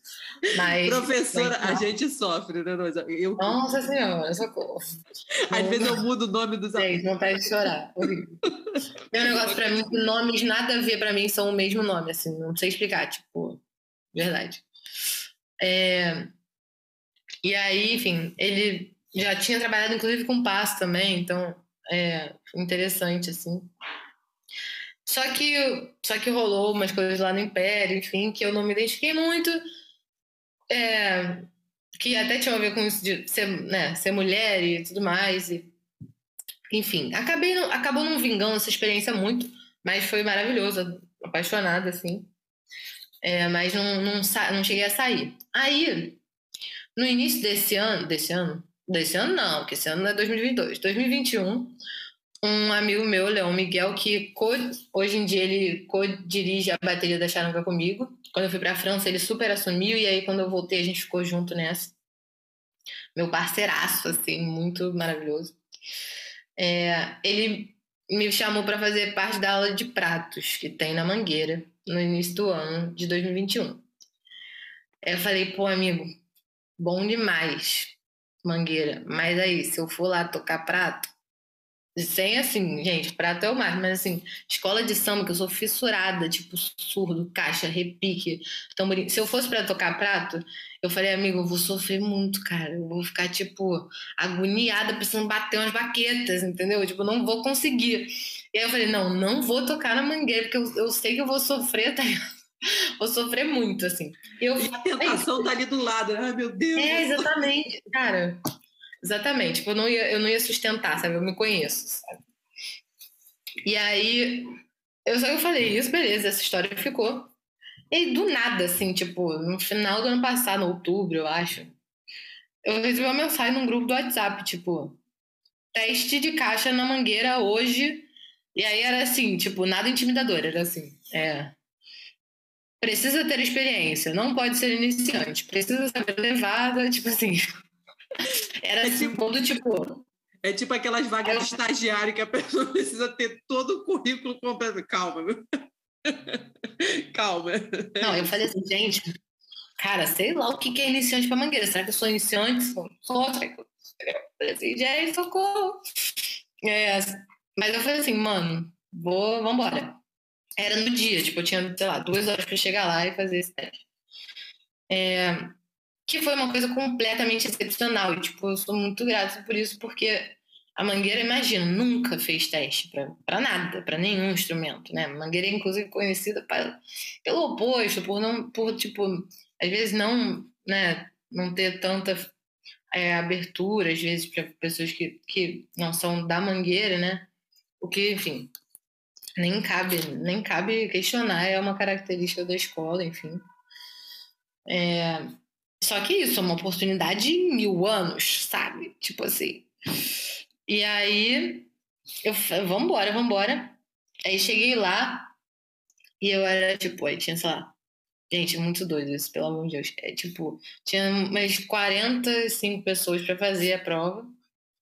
E aí, se fazia uma roda, assim. Aí, sei lá, a gente tocou uns 5 minutos todo mundo, assim com um surdinho fazendo uma base e 40 caixas, assim, na quadra, em roda. Aí do nada ele fala assim: tá, agora para todo mundo, agora você, agora você, agora você, agora você. Tipo assim, ia passando de pessoa em pessoa, tipo, a pessoa tocar sozinha, tipo, caralho. E só tinha eu de mulher e mais uma mulher. E assim, neste momento, gente, eu torço absolutamente, sabe? Tipo, assim, pelo amor de Deus, cara, seja muito boa, assim, pra gente junta nessa. Ela, tipo, infelizmente era muito iniciante, mas eu achei ousadíssimo que ela foi lá, tipo assim, entendeu? Se jogou. Ela, ela era, tipo, muito iniciante, infelizmente não fomos juntas, mas é, eu achei já, tipo, caraca, assim, que bom, porque uma, esse é muito absurdo, né? Já é bizarro que, assim, só pro teste já era, tipo, muito discrepante, né? Assim, e, enfim. E aí foi, foi felizmente, né? Tipo, é isso. Fiz eu já conheci a levada da mangueira e, e fiz tudo certo, assim. Mas, assim, vários processos, tô resumindo, né? Porque aí isso era com os diretores. Aí do nada chegou o mestre. Aí o mestre virou assim pra gente, pra todo mundo que teoricamente já tinha passado, assim, ele falou assim: então, é, mas os diretores eles fizeram aqui, mas eles têm carta branca para fazer o que eles quiserem, mas quem dá a palavra final sou eu, então eu também vou ter que eu vou avaliar e vocês só vão entrar se eu já entrar. Sim.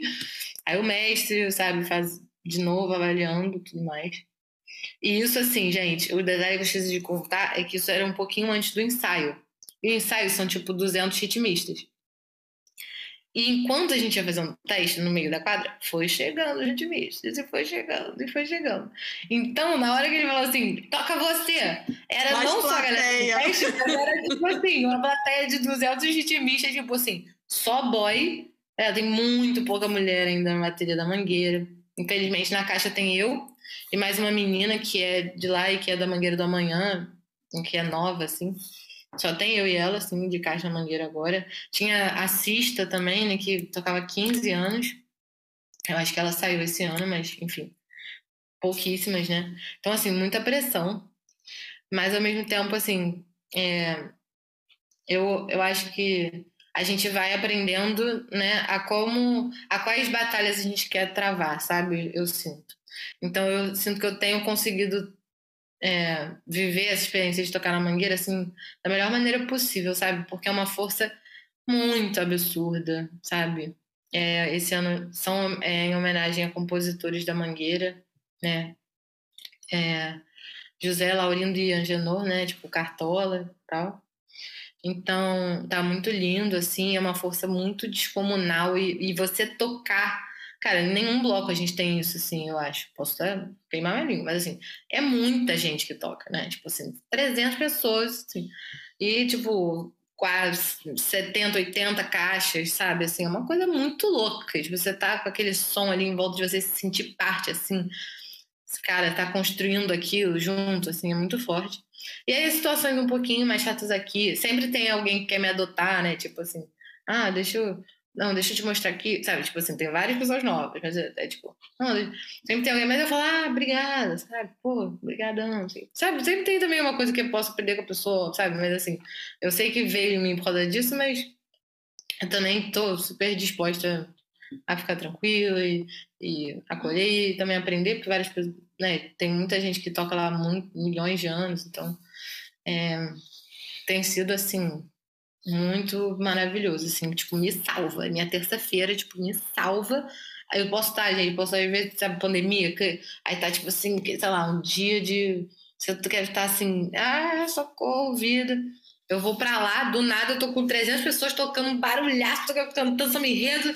A vida já girou, já mudou, você nem lembra mais que você estava sofrendo entendeu? Tipo, então tem me salvado muito também.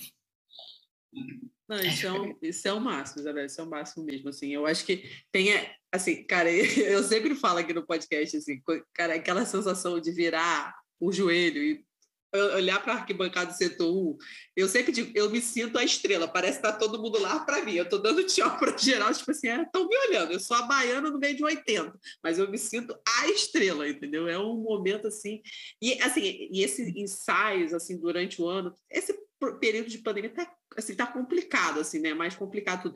Mas, assim, quando tem os ensaios de rua, você já vai sentir daquele clima, e você vai vendo a outra escola, você vai trocando com as outras alas, tudo. Uhum. Isso é muito legal, assim, sabe? Sério. Assim, agora vai ficar, ficou para abril, né? Mas, cara, tô doida para você, é. sabe, ter essa experiência, assim, completa, sabe? Porque é muito legal. Com certeza, cara. É, é, tipo, a gente estava falando sobre comunidade, é, isso é o auge disso, né? Assim, é muita gente envolvida, a galera cantando samba pra caramba, assim, né? Desde as baianas, as crianças, gente, as crianças. Assista a criança, não consigo ter, não tenho estrutura para isso. Sabe? Vem a criança, não dá sambando. Cara, é, assim, é muita. É muita gente envolvida para fazer uma festa gigantesca acontecer, assim. É, muito forte. Eu acho que a, Mangueira vai fazer, se não me engano, vai fazer 100 anos em 2026. 20, 26, posso errar, 28, 26. E aí, é em breve. Meu objetivo é ficar até lá, que eu vou assim, gente, eu vou estar no centenário da Mangueira, vocês não vão me tirar daqui, eu estou aqui Vocês me acolheram, entendeu? Agora vocês não sabem o que vocês se meteram. Ai, ai. Não, eu, é que eu entrei agora, não ninguém me tira, não. Não. Não vai tirar, não. Mentira, aquela aí, imagina. Eu, eu tô botando, né? Até parece que eu tenho essa, essa banca, mas assim. Lutarei, entendeu? Lutarei. Tô indo, tô, ensaio pra caramba. Às vezes a gente tem ensaio terça, quinta, sábado e domingo, cara. É uma coisa muito louca. Dedicação exclusiva, quase, sabe? Às vezes eu, tipo eu toco na mangueira de meia-noite às duas, saio correndo, toco de duas e meia às quatro em outro lugar que eu tenho que trabalhar, sabe? Tipo, vamos dando um jeito, assim. É, é isso.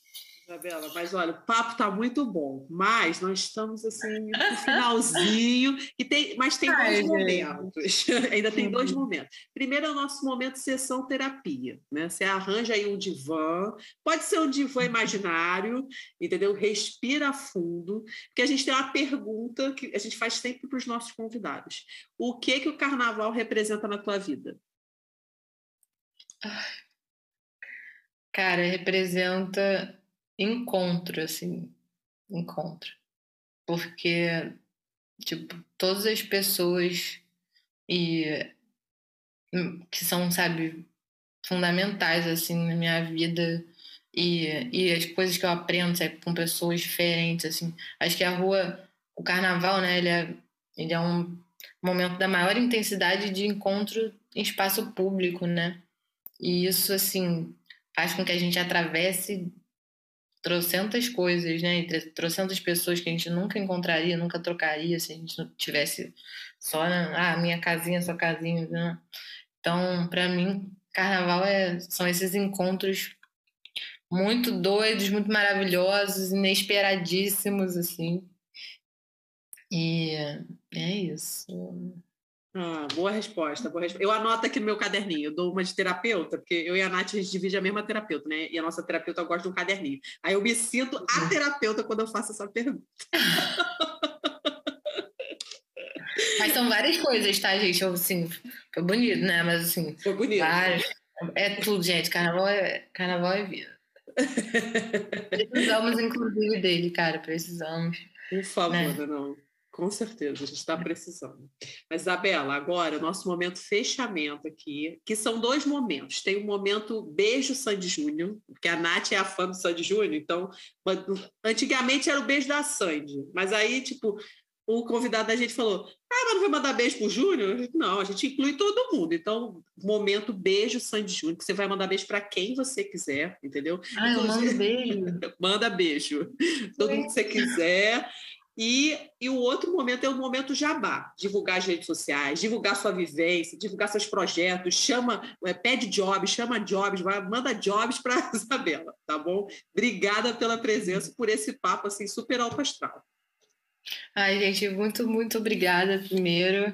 Achei muito maneiro, assim, e foi muito bom estar com vocês, isso, tipo, trocar essa ideia e falar, né, falar de assuntos que a gente acha importante, mas lembrar sempre também, fazer alguns resgates, eu acho importante de, de como que a gente quer construir né, o carnaval e a presença das mulheres e tudo mais. E é muito boa a iniciativa de vocês também de estar tá proporcionando essas conversas. É, manda beijo. Gente, tem a galera que disputa os beijos. Tem que mandar beijo para um, tem que mandar pra Primeiro, vou mandar pra minha mãe. Mãe, te amo, maravilhosa. Minha mãe, gente, ela é incrível, ela é gestora cultural, maravilhosa, é diretora do Instituto do Passo, perfeita, diva e minha maior fã. Então, vai o primeiro beijo para ela. beijo para o meu pai que está na França trabalhando, meu inspiração do meu trabalho de milhões de coisas. Eu sou muito grata. É, e vou mandar beijo para minhas irmãs também. Eu tenho uma irmã de sangue e, e as outras são irmãs. Também não, é igual. Se eu mandar pra, só para minha irmã de sangue, vai geral vai brigar. Então vou mandar pra, elas vão rir muito disso, tá, gente? Vou mandar beijo para a Rosa, para a Clara e para a Laura. Eu mandei beijo para vocês. Pronto. Elas não vão acreditar, vou rir muito, não estou entendendo. É... E beijo para o meu amor, Marcos. Te amo, beijo. É... E momento jabá. É isso. Nath falou. Então vai ter vivência. Eu tô fechando a data, assim. Fiquei meio incerta, porque carnaval adiou, sabe? A gente tá com um carnaval bem relativo. Então acho que eu não, eu não devo me ater muito exatamente a isso, a uma data procurando carnaval, mas vai ser em breve. É, final, início de março, provavelmente. E avisarei nas minhas redes, minhas redes sociais. Procura lá Isabela Ciavata, Isabela mais simples possível com S, um L só, e Ciavata com dois T's. Tcharam. É, e acho que é isso, assim, nas redes está sempre rolando onde é que a gente está tocando com a charanga, né, com outros projetos que eu tenho também de outros blocos, né? É, então é bom desligar, porque lá sempre rolam novidades. Estão chegando novidades aí. Esse ano vai várias coisas vão acontecer na minha carreira. Então, galera, se quiser, fica ligado, a gente agradece aquela coisa, né?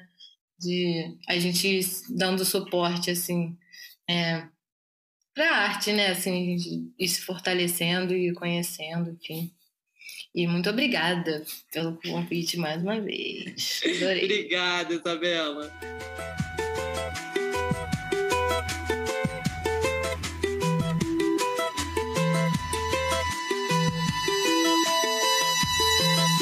Meu choro não é nada além de carnaval. É lágrima de samba na ponta dos pés. A multidão avança como vendaval. Me joga na avenida que não sei qual é. Pirata e super-homem cantam um calor. Um peixe amarelo beija minha mão. As asas de um anjo soltas pelo chão. Na chuva de confetes deixo a minha dor. Na avenida pele preta e a minha voz. Na avenida deixei lá. A minha fala, a minha opinião. Isabela, olha, se a Nath não aparecer nessa vivência, você fala comigo que eu vou dar um sacode nela. Tá ouvindo, né, Nath? Você vai aparecer nessa vivência aí, hein? Eu vou, gente, já já tô mais do que comprometida. Vocês vão ver, eu vou sair arrasando, ó. Isso é só o começo, tá? Olha ela, hein? Olha ela, hein? Bom, gente, mas olha só, eu não queria. A gente já falou um pouquinho lá no começo, mas, gente, olha, cada vez mais está chegando perto daquele fim de semana que, sabe, vários blocos, estratégia, fogo e paixão, pipoca e guaraná, que já passaram por aqui, né, no podcast. Gente, esse fim de semana é o fim de semana do gatilho, né, não, Nath? Total. Ai, amiga, eu não sei nem mais o que pensar. Olha, eu já tô aqui. Só consigo torcer para ano que vem a gente estar na rua, sabe? De repente, eu acho, eu tenho a sensação assim, não sei porquê, que em outubro vai ter um carnaval fora de época aí para a gente comemorar de tudo que a gente vai se livrar, que não vai ser só o Covid, né? Eu também acho. Acho que esse carnaval de outubro vai emendar com Copa do Mundo em novembro, e aí depois de dezembro já, Já é vem assim, carnaval. cantando, cantando que já é Natal, entendeu? Não é Natal, é carnaval, vai misturar tudo, Nath. Vai, vai, vai, vai de outubro, ali, primeiro de janeiro também vai ter um evento interessante para fazer carnaval, até fevereiro, não sei que dia cai o carnaval do ano que vem, mas eu acho que e vai ser isso. E a gente já vai logo no comecinho, porque se der ruim depois a gente já curtiu. Tá fechado, Nath. Então, combinado, entendeu? Esse super ultra carnaval que vai começar em outubro e vai se estender até o próximo carnaval de 2023. Gente, se preparem, entendeu? Vão se preparando, condicionamento físico, porque não quero desculpas. Temos que aproveitar todos os dias de carnavais possíveis, ouviram? É isso, gente. E a gente se despede agora com esse nó no coração, né? Com esse doidinho. Mas olha, não tem carnaval na rua, mas estão rolando umas festas aí, né? Todas com pedido da carteira de vacinação na entrada, que isso é muito importante, né? Então, dá para ter um gostinho aí para quem gosta, né? Para quem curte. É, assim, não é o carnaval de rua, é um ambiente mais controlado, que é o que dá para ter agora, mas perto do ano passado já estava maravilhoso. Então, né? É o prêmio de quem tomou vacina. Exatamente, Nath. Gente, então, só para reforçar, tomaram a terceira dose? Já está no tempo de tomar? Gente, vai lá, estende o braço e toma a terceira dose, porque, gente, vai passar isso tudo, entendeu? E quem, quem for comemorar o carnaval nessas festas, né? Vai, aproveite. Eu estou contando, esperando chegar abril, que tem desfile das escolas de samba. Então, vamos lá e vamos torcer para ano que vem ter o carnaval que a gente já conhece, aquela coisa né, na rua, desfile na época certa. Nossa, gente, vamos torcer e vamos tomar vacina, hein? Por favor. É isso, gente. Beijão até semana que vem. E semana que vem, Gabi, por falar em professora, né? Essa semana é minha futura professora. E semana que vem a gente vai receber a Elisa, né? Que foi minha professora na- lá no Longa e fez o milagre de me botar tocando caixa um ano no carnaval. Gente, olha só, a gente já falou muito da Elisa aqui nesse podcast. Então, olha, eu perguntei tudo para ela, ela explicou como é que foi todo esse processo. Vocês não podem perder o programa da semana que vem. A gente espera vocês no próximo programa. Tchau, gente!